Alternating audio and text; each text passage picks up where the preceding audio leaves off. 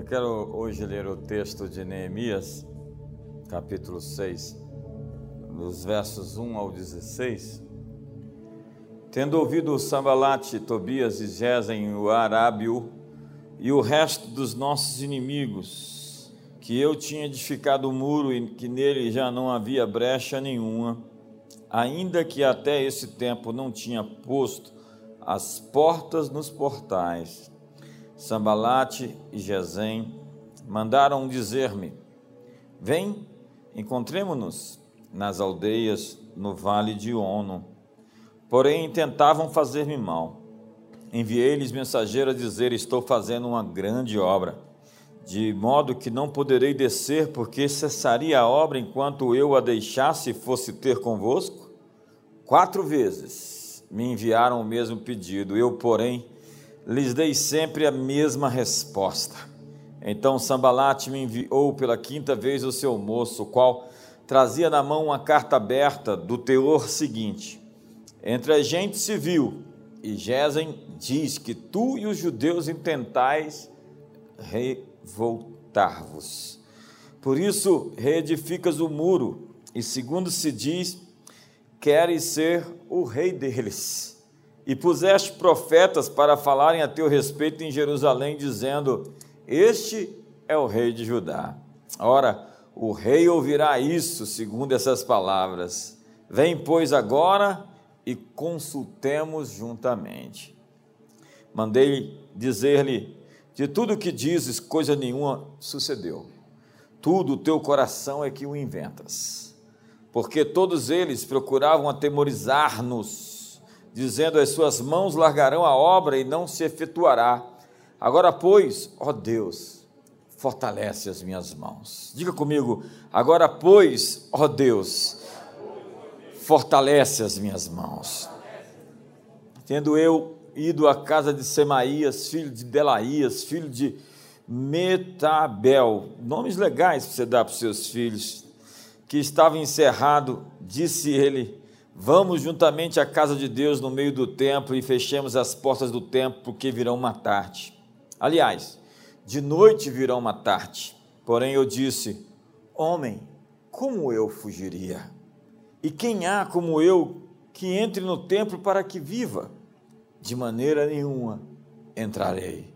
Então percebi que não era Deus quem o enviara. Tal profecia falou ele contra mim, porque Tobias e Sambalate o subornaram. Para isso subornaram, para me atemorizar, e para que eu assim viesse a proceder e a pecar, para que tivessem motivo de me infamar e me vituperassem. Lembra-te, Deus, meu Deus, de Tobias e de Sambalate, no tocante a essas suas obras e também da profetisa Noadia e dos mais profetas que procuraram atemorizar-me. Verso 15: Acabou-se, pois, o muro, aos 25 dias do mês de Elu, em 52 dias. Sucedeu que, ouvindo-o, todos os nossos inimigos temeram, todos os gentios, nossos circunvizinhos, e decaíram muito no seu próprio conceito, porque reconheceram que por intervenção de nosso Deus é que fizemos essa obra. Muito obrigado, Pai, por essa palavra. Que possamos construir os muros, edificar a cidade, colocar as suas torres, as suas portas e tornar mais gloriosa a casa chamada pelo teu nome. E que os inimigos, aqui representados por esses arquétipos, Tobias, Sambalate, Gesem, sejam confundidos, sejam envergonhados e mais uma vez, sacode todas as nações, para que todos aqueles que estão firmes em ti sejam elevados, mostrados, revelados, sustentados pela tua poderosa destra. Nós oramos em nome de Jesus. Amém. É, para mim, emocionante estar aqui hoje, depois de 77 dias. Bastante tempo. E eu quero hoje usar a história de Neemias para retomar. Esse é um tempo de virada, um tempo de retomada. Hora de juntar o que sobrou e transformar no que queremos. A vida e a história de Neemias nos inspira bastante, absolutamente, para esse momento em que vivemos. Saindo de casa, eu li um comentário do Rick Warren, que sempre foi uma inspiração para nós, o pastor da Saddleback Church na Califórnia, falando sobre a visão que deveria ser repetida continuamente a cada 26 dias. A cada 26 dias deveria se repetir a visão. 26 é a idade que eu tenho de ministério pastoral. E eu entendo que nós estamos no meio de algo. Os muros foram construídos em 52 dias. Eu entendo que nós estamos só no meio de algo. A Comunidade das Nações, daqui a 26 dias, faz 17 anos. Nós estamos no meio de algo. Estamos simplesmente no período intermediário de algo que Deus nos vocacionou para fazer no mundo. E você faz parte disso. E eu tenho hoje como inspiração o livro de Neemias para construir aquilo que Deus nos chamou. Ali se apresenta vários arquétipos de inimigos e várias maneiras de se edificar e várias respostas que nós deveríamos ter com relação às tentações que a vida nos oferece. Nesse momento de pandemia, de crise, a propósito, eu tenho estudado, me debruçado em cima dos gráficos e toda essa história desde o início disso, e parece que nós chegamos no pico no Brasil e estamos realmente saindo desse túnel muito em breve. Eu realmente acredito, profeticamente, eu quero dizer aqui isso, em nome de Jesus, que querendo Deus, esse mês de junho a gente vira essa chave, essa página, e já vamos entrar no segundo semestre, numa nova página em nome de Jesus.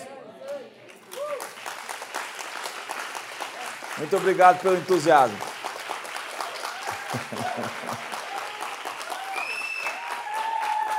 Come on, vamos para cima. Neemias significa consolador. Consolador é uma figura do Espírito Santo. Para reconstruir a cidade, Neemias enfrentou a perseguição, diga comigo, perseguição, distração, intimidação, difamação e infiltração. Eu sei, essa máscara é ruim de falar. A reconstrução dos muros de Jerusalém. Quantos estão construindo algo aqui na vida? A reconstrução de tudo aquilo que precisa ser reconstruído na sua vida, na sua família, não pelas perdas agora recentes, mas pelas perdas da história da sua própria vida e da história dos seus familiares, pais, avós, bisavós. Quantos de nós não perdemos coisas que nós nem sabemos que tínhamos?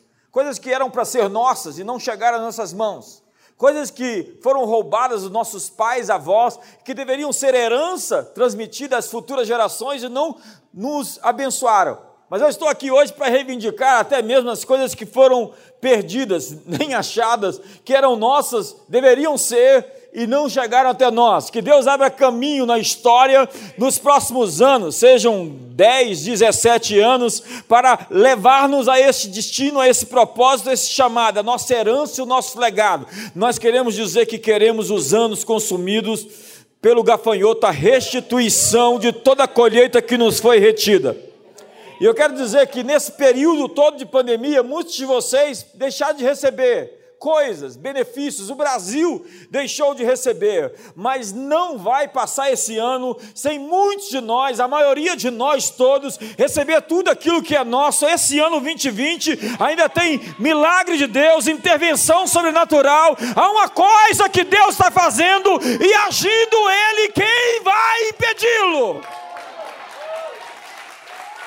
Brasil, olha para cima.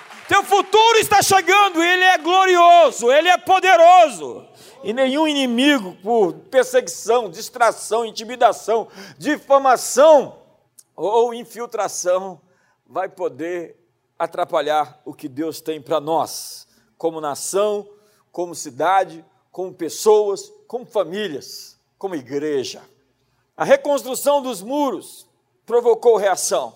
Todas as vezes que você vai cumprir o seu destino, o inimigo vai se entrepor a você e o seu destino. É como diz o Valoton: cães da destruição estão nas portas do seu destino. Eles estão tentando, quando você se aproxima dessa porta, desse lugar de rompimento, desse lugar de crescimento, desse lugar onde você vai saltar e conquistar o seu lugar, o inimigo começa a latir. E ele aparece tentando te apavorar, e ele aparece tentando te amedrontar. Nesse ponto de rompimento, esse ponto de crescimento, esse ponto de inflexão da sua história, o inimigo sempre vai tentar aparecer e te atrapalhar. E o livro de Neemias, ele descreve modos operantes, a maneira como o inimigo age a fim de nos impedir de construir os nossos muros, de edificar as coisas que Deus nos chamou para fazer. Então, quando Sambalate, o honorita, e Tobias, o oficial amonita, ouviram isso, ficaram extremamente perturbados que alguém viesse a promover o bem dos filhos de Israel. Porque o avanço deles provocou os inimigos e o levante deles não significa que Neemias estava fora da vontade de Deus, senão que ele estava avançando no reino de Deus. Eu vou transliterar isso. O seu avanço, quando os inimigos se erguem, não significa que você está fora da vontade de Deus, mas significa que você está realmente à busca do seu propósito, da sua missão, do seu destino. O primeiro ataque surgiu com a zombaria, o escárnio, a crítica. No verso 1, 2 e 3 do capítulo 4, a Bíblia diz assim: Ora, quando Sabalate ouviu que edificávamos o muro, ardeu em ira, indignou-se muito e escarneceu dos judeus e falou na presença de seus irmãos e do exército de Samaria, dizendo: Que fazem estes fracos judeus? Fortificação? Oferecerão sacrifícios? Acabarão a obra num só dia? Vivificarão dos montões de pó as pedras que foram queimadas? Ora, estava ao lado dele Tobias, o amonita, que disse: Ainda que edifiquem, vindo uma raposa, derrubará o seu muro de pedra. A primeira maneira de o um inimigo tentar te deter é através do escárnio, da zombaria. É como eu contei outro dia a história do Airbnb. Quando eles se levantaram para ser uma grande corporação, uma grande empresa mundial, eles foram zombados, escarnecidos. Quem dizia assim? As grandes redes hoteleiras dizem: quem é esse pessoal que agora criou um aplicativo para alugar apartamentos, casas vazias, de pessoas que querem assim oferecê-las? E eles zombaram, escarneceram deles. Depois, eles, da parte da zombaria, eles começaram a criticá-los. E depois de criticá-los, eles começaram a lutar contra eles. E aí depois eles venceram. E se tornaram a maior empresa de hotelaria do mundo, sem ter um quarto de apartamento, um hotel sequer. O primeiro passo que o inimigo tenta te atrapalhar é mediante a zombaria. E ele faz cinco acusações. Que fazem esses fracos judeus? Descrédito, desmerecimento. Quantos aqui já foram desmerecidos? O desmerecimento é uma maneira boa de você dizer: eu vou mostrar que as coisas são diferentes. Segundo, permitir-se-lhes isso. Eles estão dizendo, eles não têm legitimidade. Terceiro, sacrificarão. Eles têm um relacionamento sincero com Deus. Acabarão a obra num só dia, vivificarão dos montões de pós, pedras que foram queimadas, ou seja, eles não têm capacidade. Cinco, ainda que reedifiquem, vindo uma raposa, derrubará o seu muro de pedra, ou seja, eles são muito frágeis. A resposta de Neemias a isso foi confiança e ordem. Diga comigo, confiança, confiança. e ordem. Olha só o verso 12. Mas sucedeu que, vindo os judeus que habitavam entre eles, dez vezes nos disseram: De todos os lugares de onde moram subirão contra nós. Pelo que nos lugares baixos, por detrás do muro, e nos lugares abertos, dispus o povo segundo as suas famílias, com as suas espadas, com as suas lanças e com os seus arcos. Olhei, levantei-me e disse aos nobres, aos magistrados e ao resto do povo: Esse é um dos melhores textos da Bíblia, presta atenção nisso. Não os temais. Diga comigo, não os temerei. Lembrai-vos do Senhor. Ei, ei, eu vim aqui hoje, essa noite, te dizer: não os temais. Lembra-te do Senhor, grande e temível, e pelejai por vossos irmãos, por vossos filhos, Pelejai pelas vossas filhas, pelas vossas mulheres e as vossas casas.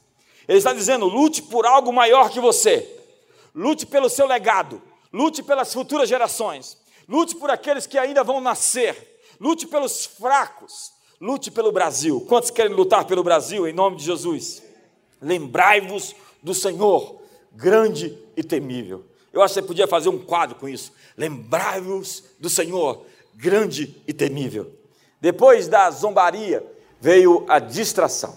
Capítulo 6, verso 1 ao 3. Tendo ouvido Sambalat, Tobias, Jezem, o Arábio, e o resto dos nossos inimigos, que eu tinha edificado o muro, e que nele já não havia brecha nenhuma, ainda que até esse tempo não tinha posto as portas nos portais, Sambalat e Jezem mandaram dizer-me: Vem, encontremos-nos nas aldeias, no vale de Onu. Porém, tentavam fazer-me mal. Enviei-lhes mensageiro a dizer: Estou fazendo grande obra. Diga comigo: Estou fazendo grande obra. Oh, meu Deus do céu. Eu acho que a sua obra não está muito empolgada hoje, não. Diga: Estou fazendo uma grande obra de modo que não poderei descer, porque cessaria a obra enquanto eu a deixasse e fosse ter convosco. Em outras palavras, Sambalate, você é uma distração. O inimigo propõe um diálogo amigável. O inimigo nunca é tão perigoso quando ele vem bem disfarçado. O que começou com zombaria e escárnio agora é uma conversa polida, educada, elegante. O inimigo não critica, não desdenha, não ameaça. Porém, Neemias não quis conversa. Estou fazendo uma grande obra, estou ocupado, não descerei até vós. O inimigo quer, no entanto, entretanto, levar a batalha ao seu campo. Ele diz: Vem até mim, na planície do vale de Ono. Vale de Ono. Ono significa força. Eles queriam levar a batalha para o lugar da sua força. Portanto, eu vim aqui para lhe informar que você não pode lutar no lugar da força do inimigo. Você tem que escolher o seu campo de batalha. Você tem que escolher a batalha e o seu ambiente onde ela vai acontecer. Escolha o seu campo de batalha. Não pare de fazer a obra para discutir com os inimigos. Um dos nossos erros, às vezes, sabe o que é? É responder responder. Você não tem que responder a todo mundo. Entenda, na minha posição eu recebo milhares de mensagens. E tem gente que quer uma resposta minha. E tem gente que não terá uma resposta minha. Então, silêncio aqui hoje. Estou ouvindo o barulho do seu cérebro. Então, entenda, diga não, sem se sentir culpado por isso. Você vai ter que dizer alguns nãos e alguém disse que integridade é dizer não o mais rápido que você puder. Fala comigo assim, não. Tem gente que é do contra, não pode incentivá-lo. Há ambientes onde o que você disser simplesmente não vai adiantar. Há pessoas tomadas de uma desonestidade intelectual, com opiniões e com sofismas que não se alterará, não importa o que você diga. É uma questão passional, emocional, sentimentos estão envolvidos, não importa como você fizer a prova, sua nota sempre vai ser zero. Se o inimigo não encontrar um verdadeiro problema em sua vida, ele vai inventar. Então vem no verso 4 a insistência. Quatro vezes me enviaram o mesmo pedido. Eu, porém, do mesmo modo lhes respondi. O inimigo fará de tudo para tirar você da sua posição. Ele vai tentar rebaixá-lo a uma frequência de crítica, de ódio, de escárnio, de zombaria, de descrédito. Você está sentado nos lugares celestiais. Esses dias eu tive que, por vezes, reorientar minha frequência é, tanta notícia, tanta informação, tantos assuntos clamando por atenção.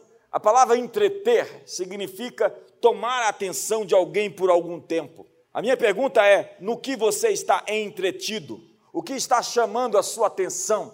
Quais são as vozes que você está ouvindo? Se você está incerto acerca do futuro, se você está com medo acerca do futuro, se você vê um futuro ruim, você está ouvindo as vozes erradas, você está na frequência errada. Você precisa realinhar os seus ouvidos, os seus pensamentos, as suas ideias. Desde cedo, na minha fé, na minha experiência cristã, eu aprendi a ter a Bíblia como minha regra, não só de fé e de prática, como uma aliada, uma amiga. A palavra de Deus é o meu referencial de valores.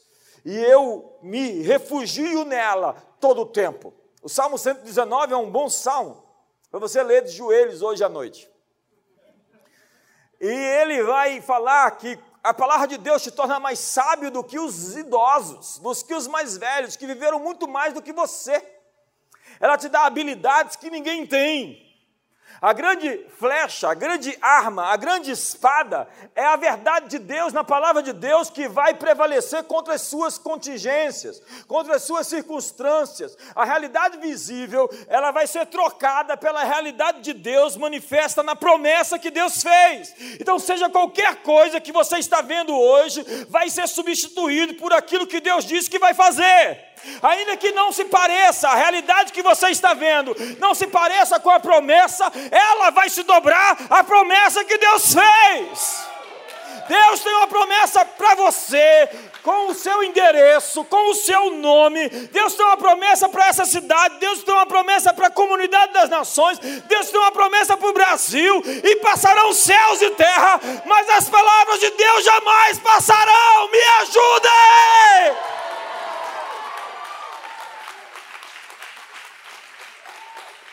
Então não saia do seu posto. Neemias diz: Eu estou no meu posto. Quantos são militares aqui? Não saia do posto. Fica no seu posto. Não importa o que acontecer, fica no lugar que Deus te chamou para estar. Eu acho que eu estou empolgado hoje. As maiores tragédias da vida de alguém acontecem quando ele sai da posição. Ah, minha mulher falou para eu sair de casa, eu fui embora. Eu falei, você é um panaca, você é um idiota. Tua mulher falou para sair de casa, diz para ela: essa aqui é minha casa, como é sua casa, eu vou ficar aqui até o fim. Não existe negociação nesses termos. Nós nos casamos para ficar juntos e juntos vamos estar. Se você quiser sair, sai você. Eu não te mandei sair. Eu falei para você que vou ficar. Aleluia. Essa é uma maneira de se posicionar. Davi saiu da sua posição. Era para ele estar na frente da batalha. Era o lugar mais seguro. Está na guerra, com a espada na mão, em cima do cavalo, gritando pelo Senhor, por Israel. Mas um dia ele acordou de pijama, preguiçoso, olhou para Betseba e você sabe o resto. O saldo disso foi três filhos mortos, uma filha violentada, golpe de Estado, muita dor e sofrimento. Sair da sua posição tem dois extremos. Uma é abrir mão da sua autoridade ou assumir uma autoridade que não é sua. Há pessoas que desejam se mover num dom que desejam, em vez de agir no dom que receberam. Permaneça na autoridade que lhe foi dada por Deus. Judas saiu da sua posição e perdeu o seu lugar. O dom de Deus não significa a aprovação de Deus. Num tempo, num tempo, Deus lhe deu presentes, dons que não vai tirar de você mas não quer dizer que você está indo bem por causa dos dons que ele te entregou. Judas estava no meio dos discípulos, expulsando demônios, curando enfermos, diz Mateus 10. Muitos líderes pensam que Deus aprova seus erros porque seus dons continuam fluindo. Judas andou com Jesus deixou seus negócios para seguir Jesus, mas saiu da sua posição, deixou o seu posto, sua cátedra, perdeu sua autoridade. Romanos diz, no capítulo 11, que os dons de Deus e a vocação de Deus são irrevogáveis, Pastor Pedro. Você perde a sua autoridade toda vez que abandona o seu chamado. Ei, não saia da sua posição, fique na sua posição, não abaixe a sua frequência para responder aos críticos. Pare de discutir, fazer barraco, confusão. Adão e Eva caíram do seu lugar e foram roubados da sua autoridade. É a síndrome de Jonas. Ah, Senhor, me diga o que fazer. Ele estava em rebelião e aí foi para o ventre do peixe. Eu estava conversando com uma autoridade aqui de Brasília ontem, ele almoçou comigo aqui, e ele falou para mim: Eu só estou aqui, saí da minha cidade para servir a Deus nesse lugar, na esfera política, porque eu tenho muito medo da barriga do peixe. Ou seja, Deus me mandou estar aqui, a contragosto, e eu vou estar. para fazer o que Deus me mandou. Não vou sair do meu posto, não vou sair da minha posição. É isso que ele me chamou para fazer nessa temporada. A Bíblia diz, no livro de Judas, que há anjos que não guardaram o seu domicílio, ele os tem guardado em trevas, presos em algemas eternas. Neemias, ele é uma pessoa que se coloca na brecha.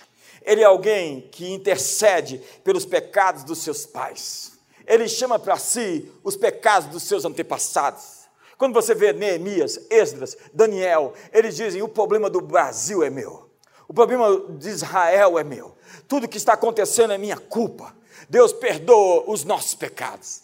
O intercessor é alguém que se coloca entre o povo e Deus é alguém que se colocar entre alguém e Deus, é alguém que se colocar entre o Brasil e Deus, e ele chama para si, ele diz: perdoa o nosso pecado. Esses homens que eu acabei de citar, todos eles fizeram isso, eles dizem: é sobre mim. Eu sou a resposta, eu sou a solução, eu sou a chave para virar e abrir essa porta. Há muita gente hoje que tem como passatempo predileto acusar o que está errado.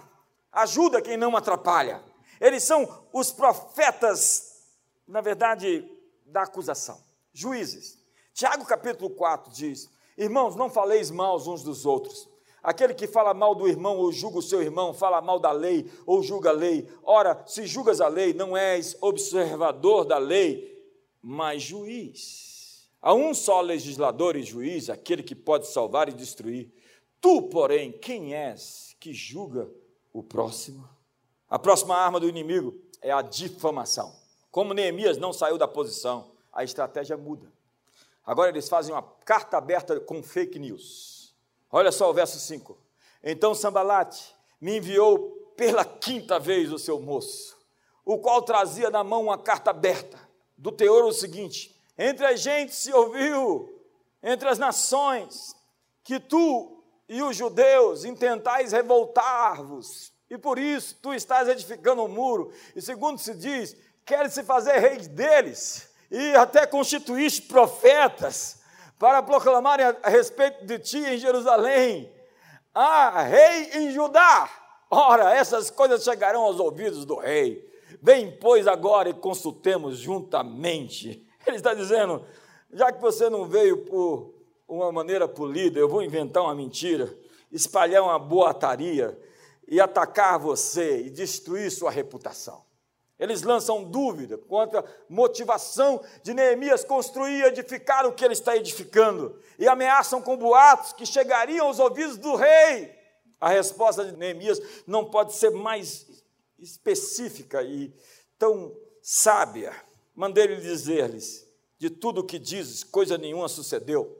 Tu, do teu coração, é que o inventais, porque todos eles procuravam atemorizar-nos, dizendo: As suas mãos largarão a obra e não se efetuará. Agora, pois, ó Deus, fortalece as minhas mãos. Ele está dizendo: de tudo isso que foi inventado, a ideia é para que eu parasse de fazer o que estou fazendo. A ideia era me atemorizar com fake news. A ideia era fazer com que eu desistisse de fazer o que estou fazendo. Mas fica sabendo, Deus vai fortalecer as minhas mãos. Amigos, é preciso lidar com a intimidação. Intimidar é tornar tímido. Intimidar é desencorajar, é coagir, é suprimir por ameaça. A raiz da intimidação é o medo, e quando você se intimida pelas ameaças do inimigo, a unção para de fluir. Você deixa de fluir nos seus dons. Desperta o dom que há em Deus pela imposição das minhas mãos porque Deus não nos deu espírito de intimidação, espírito de temor, espírito de medo, mas de poder, de moderação e de amor, disse o apóstolo. Elias ficou intimidado pelas ameaças de Jezabel e saiu do seu posto. Saiu do seu posto. Foi para a caverna. E Deus falou: O que, que você faz aqui, Elias? Ou seja, por que, que você saiu do seu lugar?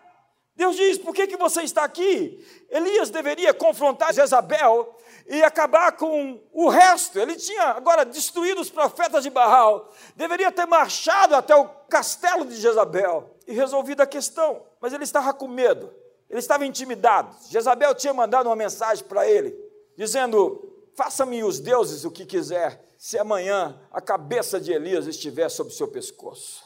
Quando Elias fugiu, ele levou consigo a coragem do seu povo. Quando um líder foge, o povo treme. Líderes carregam o ânimo de um país. Todas as vezes que você sai do seu posto, você dá a sua autoridade, o seu chamado para outra pessoa. Hoje há líderes somente de título, porque perderam sua autoridade, porque outras pessoas lhe intimidaram. O que lhe intimida, lhe controla. Toda vez que você cede à intimidação, você perde a sua autoridade. E aquilo que você não confronta não vai mudar. Seus dons ficam inativos e inoperantes quando você cede à intimidação, porque intimidar é tornar tímido. E os tímidos e os covardes não herdarão o reino de Deus. Mateus 25 diz, na parábola dos talentos, que um homem enterrou os seus talentos com medo. E Deus diz: Você é um servo mau e preguiçoso, servo inútil, negligente e ocioso. Em 2 Pedro capítulo 4, verso 10 diz: Servi uns aos outros, cada um conforme o dom que recebeu, como bons dispenseiros da multiforme graça de Deus. A Bíblia diz: convém que os homens vos enxerguem como dispenseiros da graça de Deus. O que é um dispenseiro? É alguém que tem as chaves da dispensa e abre a dispensa, e aquela dispensa está cheia, porque é a dispensa de Deus. Aquela dispensa está farta, porque é a dispensa de Deus. A Bíblia diz de Eliakim, que recebeu as chaves de Davi, que abre e ninguém fecha, fecha e ninguém abre, que é a chave dos tesouros reais. Ei, convém que os homens vos vejam como aqueles que têm as chaves dos tesouros reais e podem abrir as portas e podem trazer para o nosso mundo aquilo que existe no mundo de Deus. Alguém entendeu aqui hoje? Você pode ser visto como alguém que tem os tesouros, as chaves dos tesouros de Deus, quando você é um ministro do Evangelho. Quando você fica intimidado, você renuncia à sua autoridade. E se nós permitirmos isso, nós seremos prisioneiros do medo, da depressão, da ansiedade, daquele campo de prisioneiros do Auschwitz demoníaco. Você assistiu Monstros S.A.? Assistiu? Quem tem filho tem que assistir essas coisas. E alguns não precisam de filhos para assistir isso. Os monstros no Monstros S.A. se alimentavam do medo, dos gritos, do pavor. É assim que o inimigo se fortalece, pelo seu medo. Nós precisamos de um novo dom essa noite: o dom de ignorar, o poder de ignorar. Como diz Filipenses 1, verso 28, e que em nada estáis intimidados pelo adversário. O que para eles é indício de perdição, para vós de salvação, e isso da parte de Deus.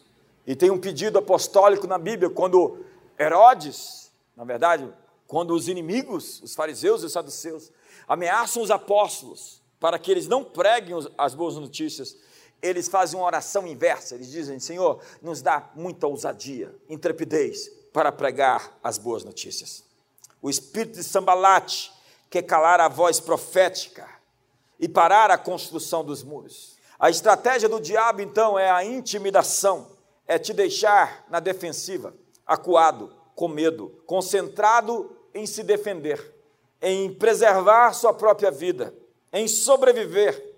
Ei, nós não chegamos aqui para sobreviver, nós estamos no modo conquistar, nós estamos no modo ocupar, nós estamos no modo vida abundante, nós estamos no modo viver plenamente, poderosamente. Mas Neemias tinha mais medo de pecar do que medo de morrer. Ele assumiu sua posição e cresceu no seu chamado, e aí vem a última e a pior parte: a infiltração. A carta aberta com calúnias não funciona. As ameaças, a boataria, não é nada comparado às falsas profecias. Você já viu esse filme, O Inimigo Mora ao Lado? Verso 10. Tendo eu ido à casa de Semaías, filho de Delaías, é uns nomes, filho de Metabel. Eu sou de uma, de uma época, sou filho de, de cristãos da Assembleia de Deus, minha mãe, minha avó. É, esse pessoal dessa época, eles achavam um nome assim desse na Bíblia e dava para os filhos. Sabia nem que, que, que aconteceu isso. Disse ele: Vamos juntamente à casa de Deus, ao meio do templo, e fechemos as portas do templo, porque virão matar-te. Aliás, de noite virão matar-te. O sacerdote Semaías estava a serviço do inimigo. Ele vendeu sua consciência. seu ministério, sua vocação, deixou-se subornar e passou para o outro lado. Você conhece gente que mudou de lado? Há pessoas mudando de lado. Ele coloca um tom de urgência, de gravidade. Vão te matar, aleluia. Glória a Deus. Assim, não, como é que eles falam? Deixa para lá. Eis que te digo. Vão te matar de noite, virão te matar e oferece uma alternativa indecorosa. Mas, mais uma vez, Neemias prova o seu discernimento. Verso número 11. Porém, eu disse: Homem, como eu fugiria? E quem há como eu que entre no templo para que viva? De maneira nenhuma entrarei. Então percebi que não era Deus quem o enviara. Tal profecia falou ele contra mim, porque Tobias e Sambalate o subornaram. Para isso o subornaram, para me atemorizar. Outra vez, ele sabe que a estratégia do inimigo é deixá-lo com medo, e para que eu assim viesse a proceder e a pecar, porque quando você fica com medo, você peca. Quando você age com medo, você peca. Para que tivessem motivo de me infamar e me vituperassem. Qual era o problema dele entrar no templo? Ele não era o sacerdote. E com medo ele ia se esconder no lugar onde ele não tinha permissão de estar. Lembra-te, meu Deus, de Tobias e de Sambalate, no tocante a essas suas obras e também da profetisa Noadia, e dos mais profetas que procuraram atemorizar-me. Diga comigo, atemorizar-me.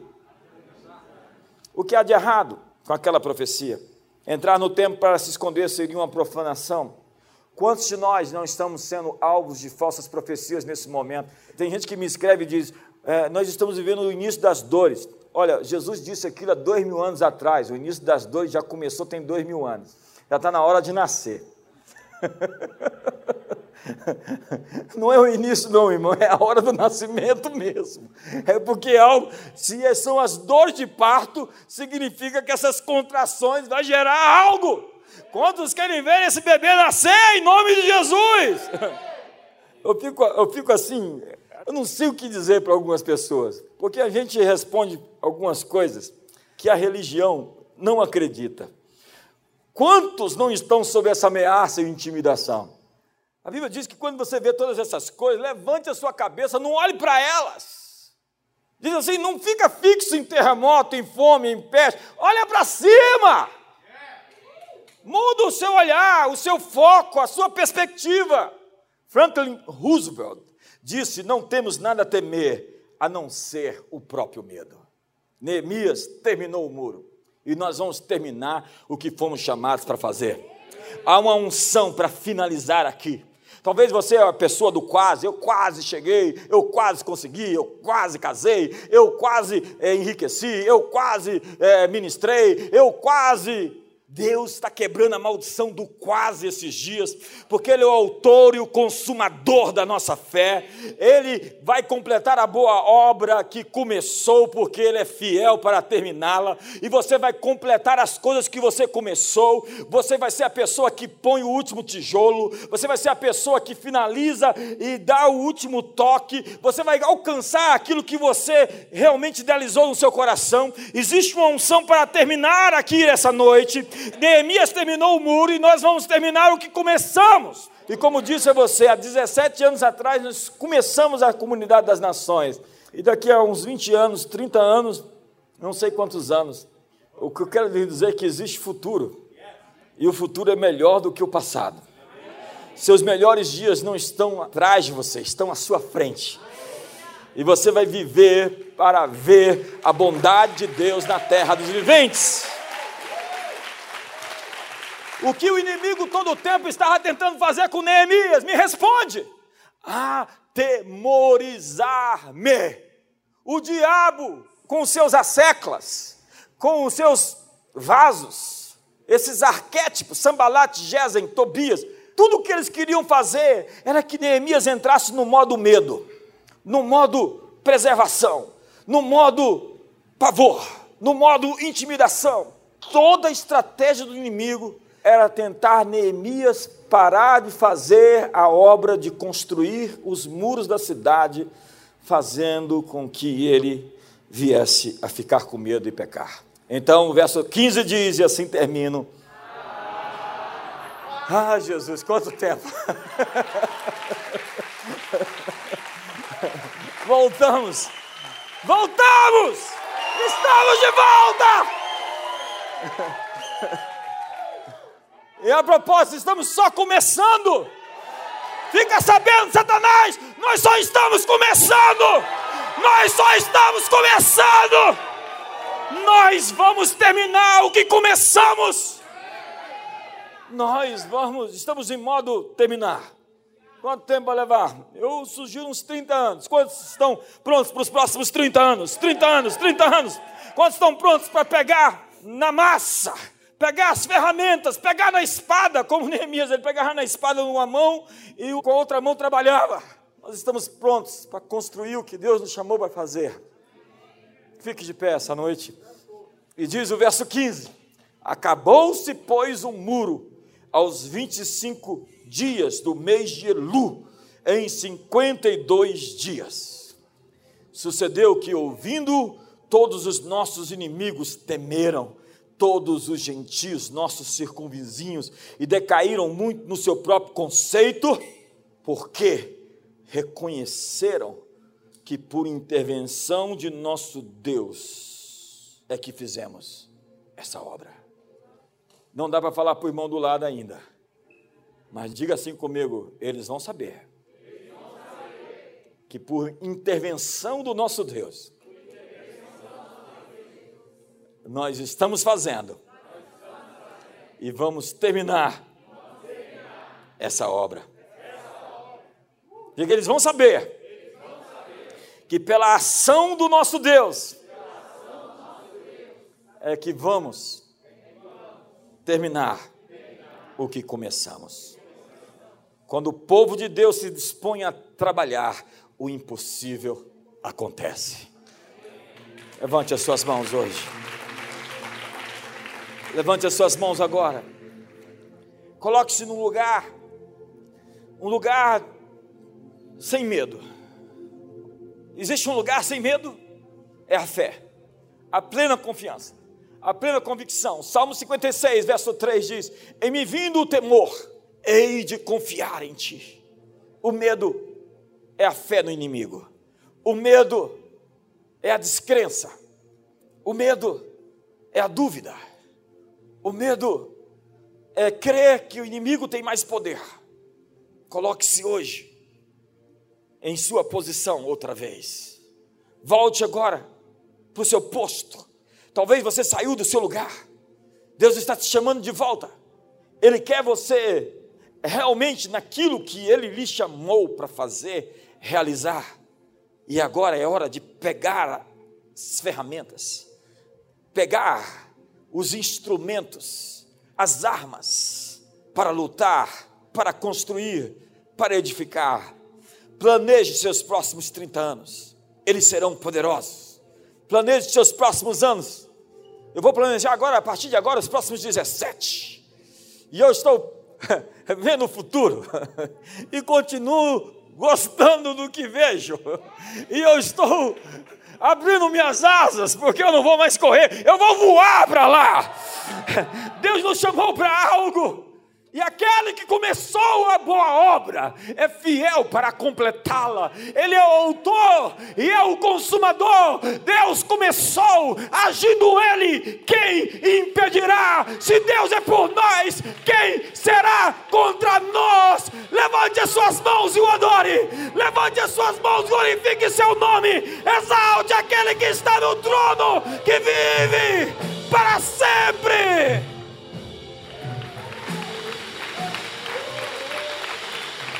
Nós vamos mudar esse mundo. A promessa de Deus continua de pé. Isaías 46, verso 10 diz: Farei todo o meu conselho, toda a minha vontade, o meu conselho permanece de pé.